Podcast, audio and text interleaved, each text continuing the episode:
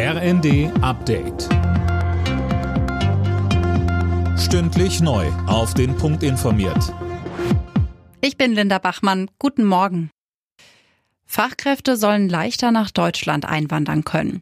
Ein Eckpunktepapier der Bundesregierung sieht etwa ein Punktesystem vor, nach dem Fachkräfte auch einwandern können, ohne einen Arbeitsplatz zu haben. Bei der Einbürgerung soll künftig mehr auf Qualifikation und Sprachkenntnisse geachtet werden. Den deutschen Pass soll es nach fünf Jahren geben können, nicht wie bisher nach acht. Morgen berät das Kabinett darüber. Das 49-Euro-Ticket wird offenbar noch später kommen als bislang angenommen. Davon geht der Verband deutscher Verkehrsunternehmen aus. Mehr von Dick Justis. Der Zeitpunkt wird der 1. Mai sein, prognostizierte VDV-Hauptgeschäftsführer Oliver Wolf in der FAZ. Viel früher sei es nicht möglich, denn es gebe für die Vorbereitung noch viel zu tun. So müssten etwa die Tarifsysteme der Verbünde umgestellt werden. Bundesverkehrsminister Wissing will das 49-Euro-Ticket rasch einführen, möglichst zum Jahresbeginn. Heute beraten die Verkehrsminister von Bund und Ländern Länder darüber. Außerdem geht es bei der Konferenz auch noch um die Maskenpflicht im ÖPNV.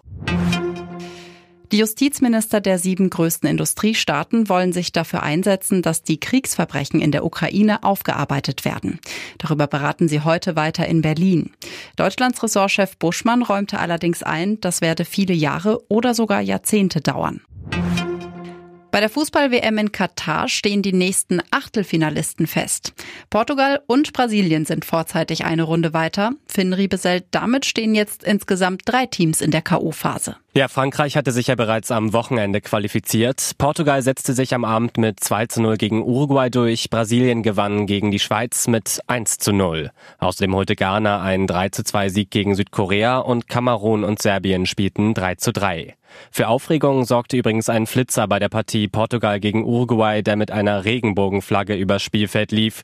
Die Aktion war im TV-Weltbild allerdings nur kurz zu sehen. Alle Nachrichten auf rnd.de